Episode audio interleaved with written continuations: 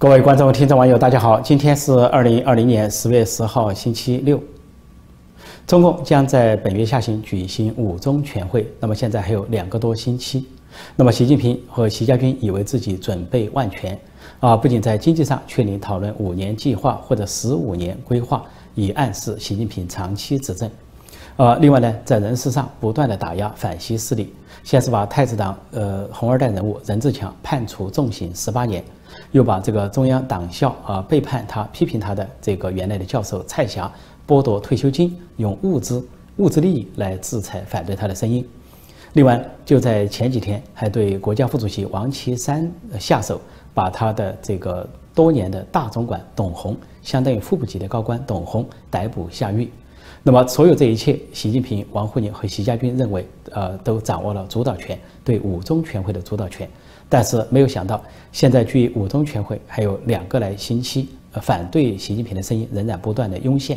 现在又有更多的高官、前高官啊出来，呃，反对这个习近平，啊，以旁敲侧击或者暗示的语言反对习近平、王沪宁的极左路线和极端独裁。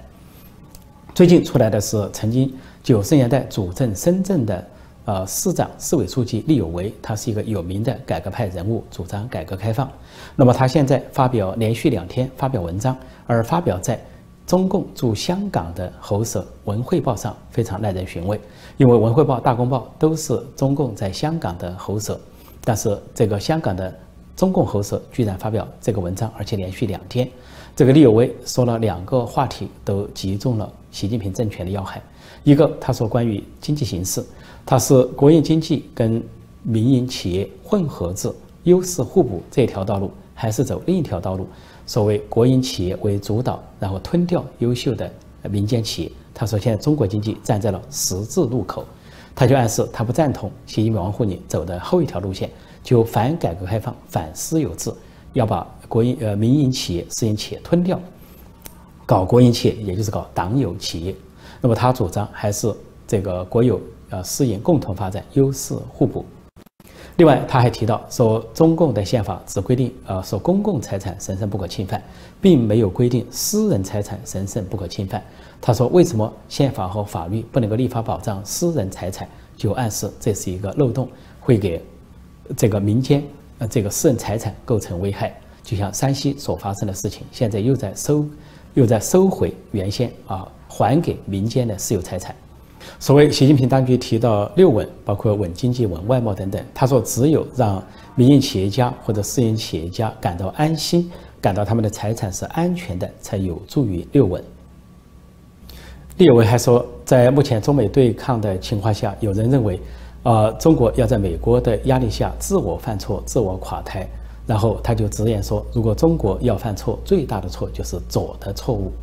实际上，这里相当于厉有为在重温邓小平以前那句名言。邓小平在一九九二年南巡的时候，批判、暗示批判江泽民和李鹏的啊极左路线和无所作为，就说了一句话：不仅说谁不改革谁下台，而且说警惕右主要是防止左。他认为左的危害，极左路线才是中国最大的危害。所以，厉有为实际上是用“左的错误”这个相对温和的说法，在敲打现在执政的习近平、王沪宁和习家军。那么，另外一位叫袁南生，是一位中共前任的外交官。那么，他呢，在发表一些文章和意见，在外交路线上对现在的习近平当局表示不认可。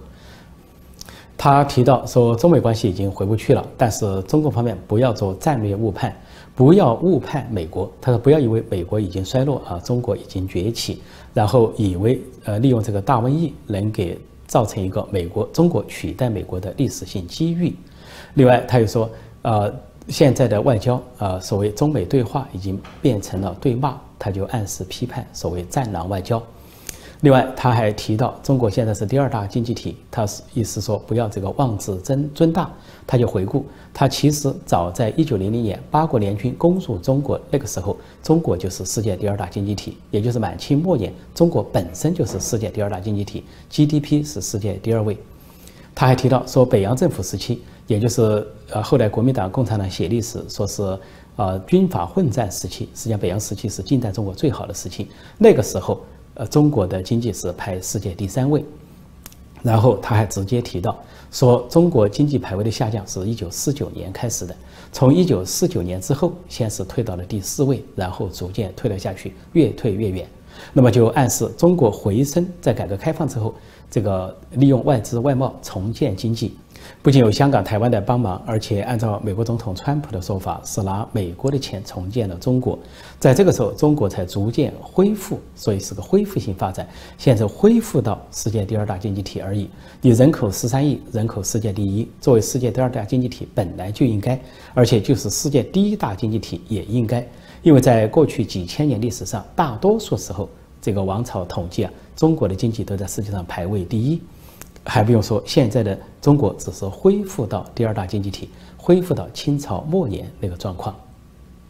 这个袁来生还讥讽现在的执政当局和他们绑架的舆论呢，是轻言战争，动不动把战争跟爱国划等号，说是用民意来绑架外交，啊，是制造所谓战争气氛。当然，这个民意也是打引号的，是中共人为制造出来一种假民意而已。这是前中共官员厉有为和袁南生的最新言论啊，矛头直指啊习近平、习家军和王沪宁这种极左路线。实际上，前段时间还有楼继伟出来说话，就是前财政部长、前总理朱镕基的亲信啊，最信任的官员爱将楼继伟啊，不仅在财新网发表文章，财新网是相对开明的一个刊物，发表文章，呃，这个暗示性的批判现在所提出的内循环、双循环。呃，实际上是闭关锁国。另外，他还批评现在所谓的这些供给侧改革，他说跟所谓的双循环、内循环并不协调。从经济上痛批现在的极左路线，而且他还大大方方的、勇敢的提到了被中共打压封杀的赵名字赵子阳，就是前总理，也是前总书记赵子阳。因为一九八九年，呃，同情学生、支持民主运动、主张政治改革而受到保守派的弹压。啊，罢黜和六四大屠杀之后，赵子阳被垂帘听政的太上皇邓小平下令软禁，啊，这一软禁就是十六年，直到赵子阳去世，这就重演了历史上的悲剧，就是满清末年的悲剧。垂帘听政的太上皇慈禧太后下令软禁光绪皇帝，一软禁就直到光绪皇帝去世为止。历史惊人的相似，历史的悲剧惊人的相似，所以。所以，楼继伟这位中共前高官、前财政部长毫不避讳地提到赵紫阳的名字。他说，赵紫阳总理当时提出在沿海地区要实行啊这个贸易两头贸易的大战略，呃，也就是赵紫阳当时的提法是两头在外，大进大出。啊，楼继伟说，这就是中国外贸高速增长的由来，或者说中国外贸依存度不断提高的由来。这就把中国外贸增长的历史功绩雄标在赵紫阳身上，但这也是历史的真实和事实。从任志强到蔡霞的反叛，从楼继伟到厉有为到袁南生的大胆发言、大胆敢言，也就是呃习近平当局所说的妄议中央，啊，这反映尽管习近平、习家军、王沪宁等人啊权势熏天、不可一世，但是。啊，反西势力、反西阵营仍然在不同程度、不同层次上发生，啊，说出真话，啊，反击习近平的极左路线和极端独裁。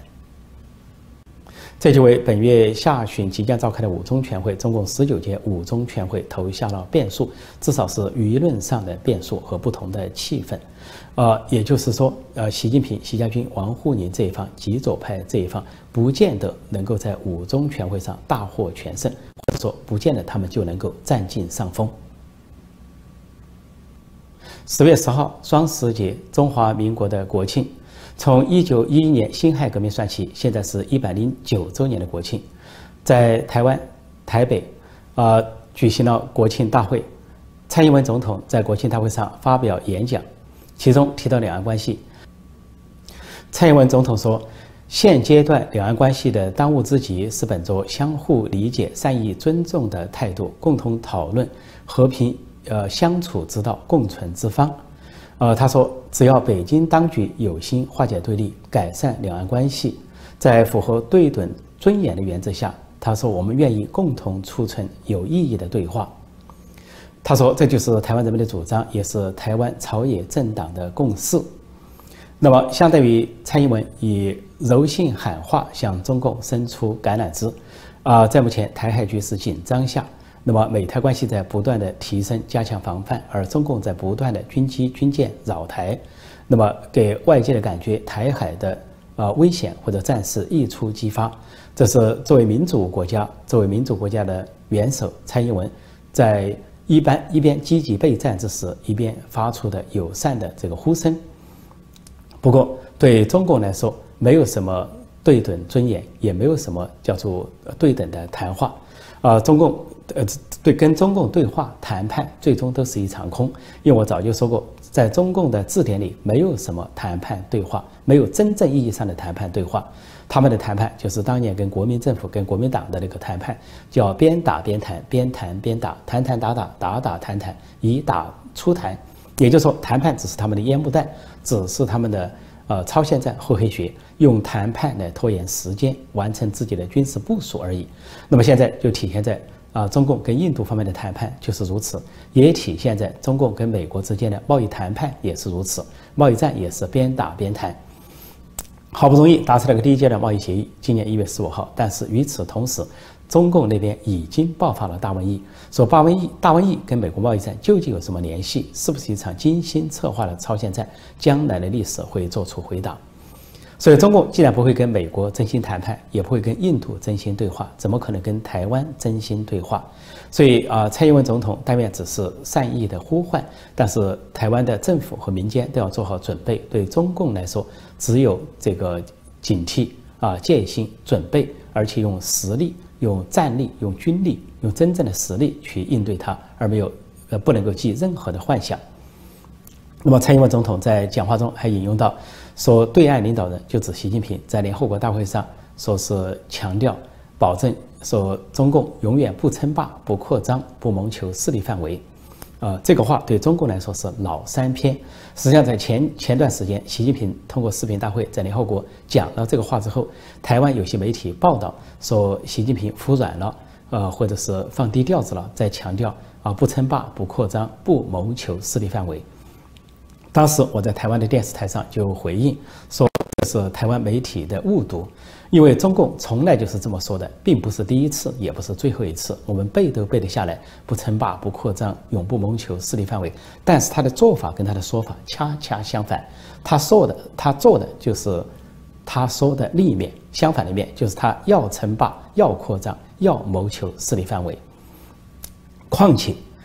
中共还可以有他一个解释，针对台湾这三条根本不成立。他说的不称霸，不扩张。啊，不谋求势力范围，范围讲的是国与国之间的关系，但是中共并不承认台湾或者中华民国是一个国家或者主权独立的国家，在中共的话语里，台湾是所谓中国的一部分，甚至是所谓中华人民共和国的一部分，所以中共完全可以解释这三句话不针对台湾，啊，针对世界上其他国家，说给美国听，说给印度听，说给南海周边国家听而已，所以台湾千万不要误读。千万不要误读中共的任何的这些语言，表面上的语言，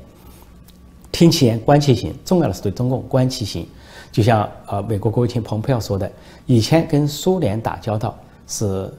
呃，谈判啊相信并执行，但跟中共打交交道是谈判不相信，要以不相信的态度去监督执行。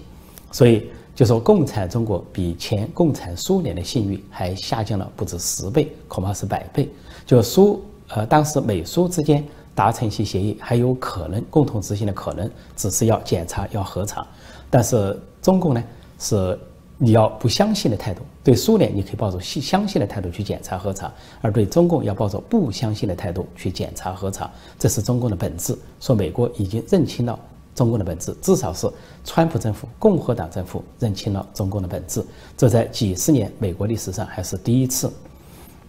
所以台湾就更没有必要误读，也千万不能误读。其实就在，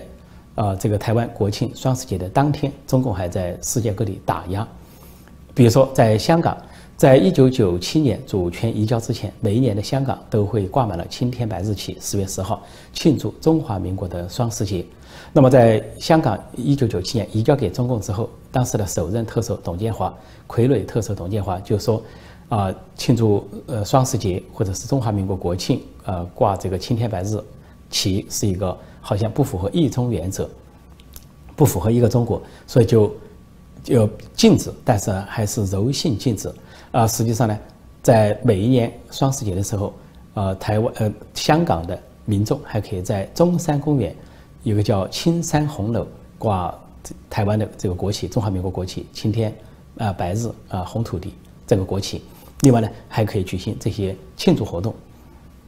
但是今年现在开始，中共中联办在背后使坏，啊，坚决不准，啊，不仅是这个中山公园不再出借场地，而且中山公园故意像中共内地一样种满了植物，让人们进不去，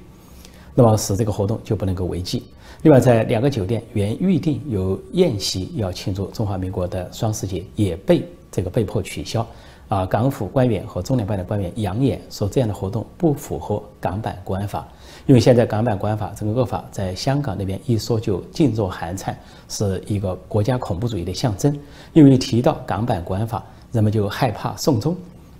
就不仅被啊这港警恶警所抓捕，还可能秘密送到中国，送到中国内地，那就是死路一条，或者说是啊无边的黑暗。所以，中共是如此的打压双十节啊，台湾更不必要抱任何信心，就跟中共在香港一样，从来不跟香港民众对话，也没有什么善意对等，所以对台湾更是如此不会。即便中共要跟台湾对话，那也就是个烟幕弹，也就是缓兵之计，也就是权宜之计，他真正的目标还是要吞并台湾。不过，中共在香港打压双十节，打压这个中华民国，实际上又构成了意识形态上的自我矛盾和自我否定。因为在台湾现在的主流民意是独立啊，台湾的主流民意不仅主张台湾是一个主权独立的国家，而且呢，这个独派还主张这个国号应该是台湾而不是中华民国，因为中华民国还有跟中国相联系的意思，还是当时一九四五年到一九四九年从大陆迁去的一个。啊，外来政权，他们认为中华民国是一个外来的政府、外来的国号。但是现在中共呢，呃，不要中华民国，说在香港一旦出现中华民国出现双十就要禁止，绝不能出现中华民国不能出现双十。事实上，这个在广泛的意义上对台湾的独派是一个成全，因为台湾的独派是不要这个国号的。那么中共实际上是一种成全，这就跟中共所表面上的主张相矛盾。中共表面上主张。台湾是中国的一部分，甚至台湾是中华人民共和国的一部分，但实质上他的做法却是不仅在坚持一党专政、坚持独裁，把台湾越推越远。因为台湾是民主自由的国家和社会。另外，就在中对待中华民国国号上，啊，中共的态度跟台湾独派的态度是一样的。啊，台湾独派不要这个国号，而中共呢是要打压这个国号。见到中华民国四字就感觉非常刺眼。中共封杀。中华民国封杀双十节，封杀青天白日红土地，这些旗帜实际上就是在暗示或者发出的潜台词：台湾不是中国的一部分。因为所有这些元素，双十节也好，青天白日旗也好，中华民国也好，这些元素、这些称号、这些标志都来自于中国大陆。最先从武昌起义开始，到南京建立政府，那么再后来才退守台湾，移移到台湾。所以这个来源在中国，但是中共要把这个来源于中国的这些象征、这些符号、这些旗帜要打压殆尽，也就等于中共的实际行动在推动、促成和成全台湾独立。就在中共在香港打压双十节、打压中华民国、打压青天白日旗的时候，在印度，中共却踢到了铁板上。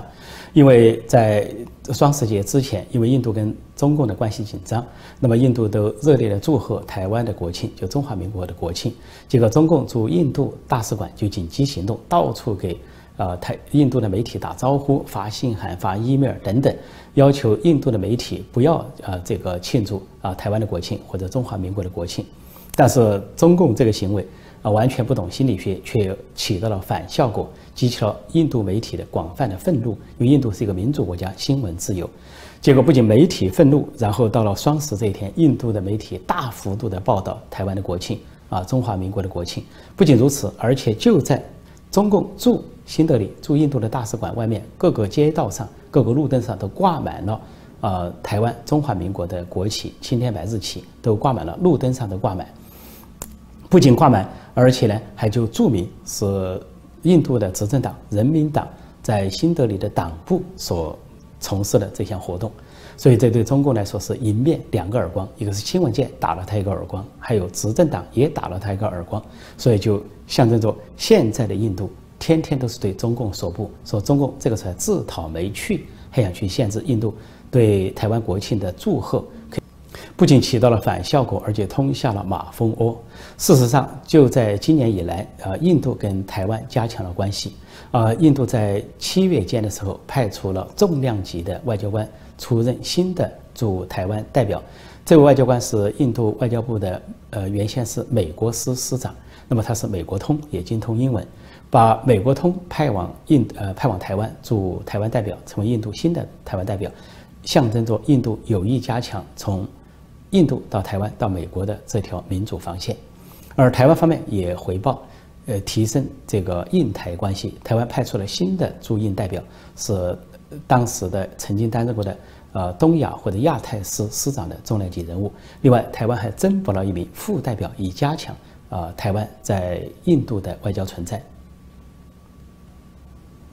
说到印度，有必要提到巴基斯坦，印度的邻国。啊，就在昨天，巴基斯坦有个戏剧性的变化。这个国家政府宣布要禁用啊中国公司的应用软件抖音 TikTok。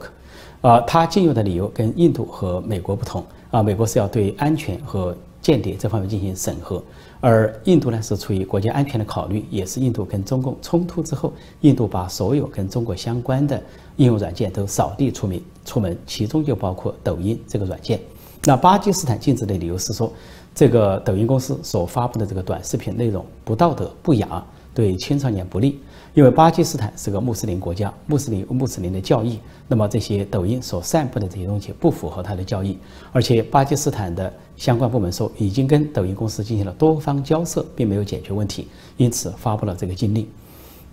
据说中国这个抖音公司在巴基斯坦很流行，尤其受青少年的青睐。但是实际上在国际上广泛议论，抖音就是利用青少年的兴趣，对短视频的兴趣，然后就跟踪这些青少年的信息，进一步向他们发放一些不雅的东西，啊，其中就包括一些，呃，所谓跟性相关的，甚至跟儿童的性相关的一些东西，说这对青少年构成了戕害，身心健康的损害，这在各国对此都有议论。那么，巴基斯坦中共是视为盟国，呃，而且要联合巴基斯坦对付印度，而巴基斯坦跟印度是敌国、宿敌，有克什米亚之争。那么这次印度跟中共发生对峙，双方濒临战争边缘，中共就试图让巴基斯坦在侧面制造一些麻烦给印度，让印度形成两面啊作战的战线。但是印度已经说了，它的空军和各种军力啊，完全可以应对两线作战，况且这个不一定发生。但是就在这个时候，被中共称为“铁杆哥们儿”啊，俗称“巴铁”的巴基斯坦，居然呃发布禁令，禁止中国的抖音公司，比美国的步伐走得还快。我想，巴基斯坦此举对北京是一个沉重的心理打击，不仅经济上蒙受重大损失，而且在国际上也很没面子，就被自己称为呃最佳盟友、最亲密盟友的国家当面一掌，或者是背后一脚，搞得非常尴尬，下不了台。好，今天我就暂时讲到这里，谢谢大家收看收听，再见。